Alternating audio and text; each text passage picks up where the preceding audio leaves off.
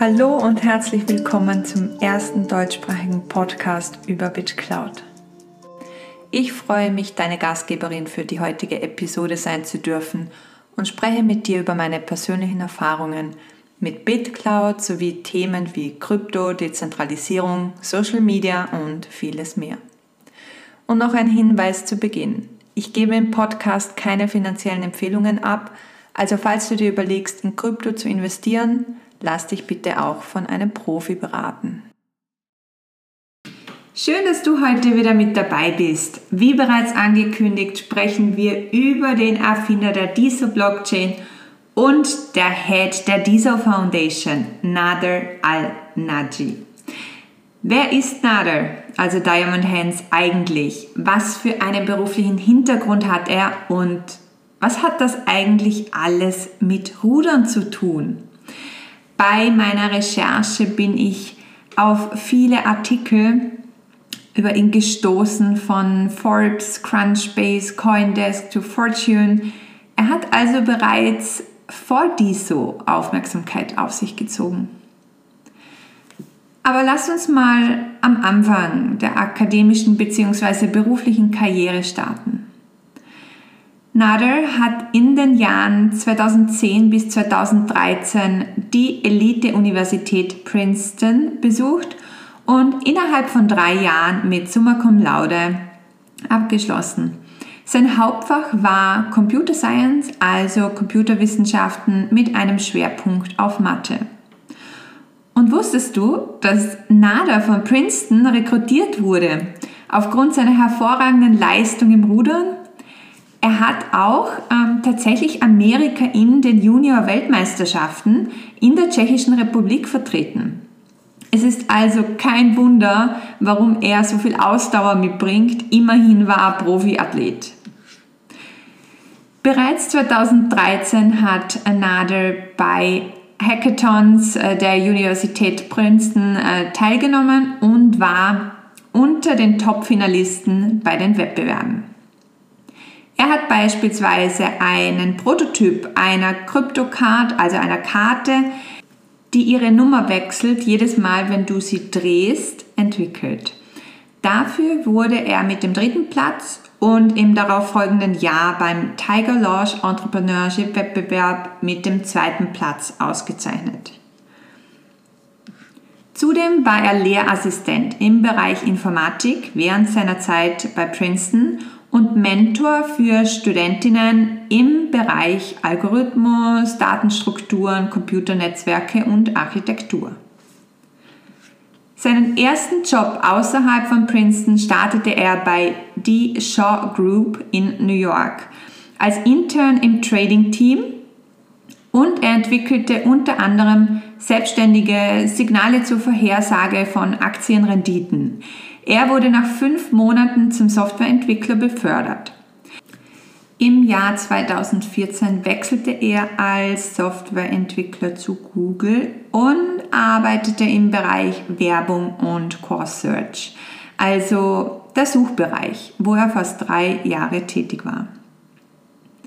Nada startete in 2017 sein eigenes Unternehmen Basis mit der Mission, eine algorithmische Zentralbank zu bauen mit einer neuen preisstabilen Kryptowährung.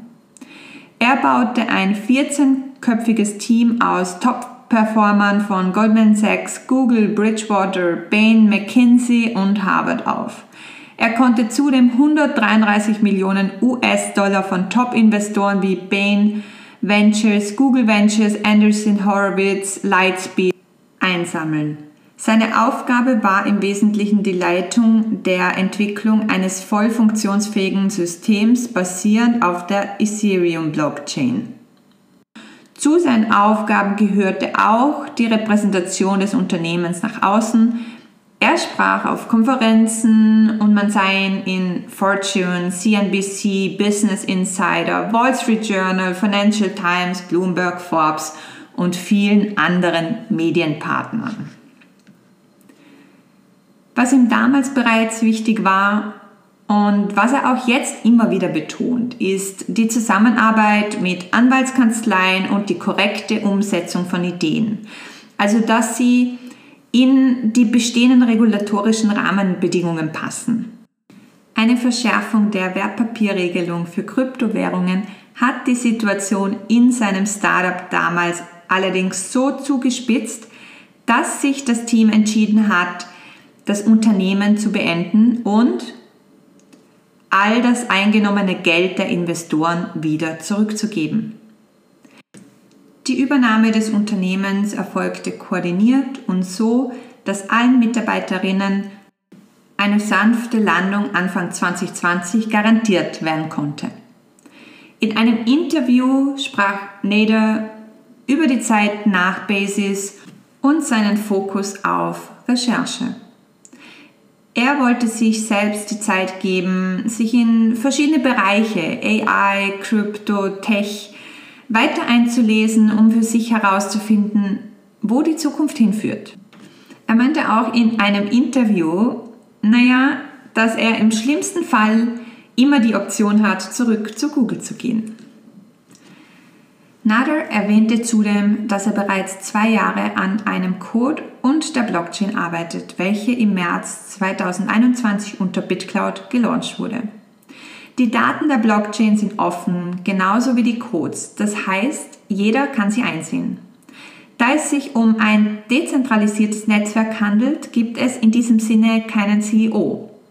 Es wurde allerdings eine gemeinnützige Organisation, die DISO Foundation, gegründet, um alle rechtlichen Komponenten abdecken zu können.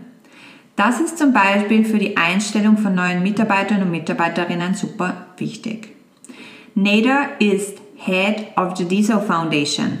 Er leitet also diese Organisation, die aktuell 200 Millionen Euro Investments verwaltet. Zum persönlichen Hintergrund wissen wir aktuell nur, dass er kürzlich in der Türkei seine jetzige Frau Buse geheiratet hat. Sie ist Rechtsanwältin und er beschreibt sie als eine markante Unterstützerin in seinem Leben. Weiteres sind beide von New York nach Los Angeles gezogen und Nader arbeitet mit dem Team, welches übrigens voll remote ist, an DISO. Nader wurde von Fortune unter die Top 40 unter 40 und von Forbes in die 30 under 30, also 30 unter 30 Liste in der Kategorie Finanzen gewählt. Zum Schluss möchte ich mich ganz herzlich bei dir bedanken. Danke, dass du dir heute Zeit für meinen Podcast genommen hast. Wir hören uns bald wieder. Ich wünsche dir bis dahin alles Liebe und folge mir doch, wenn du mich weiterhin auf der Reise zum Mond begleiten willst.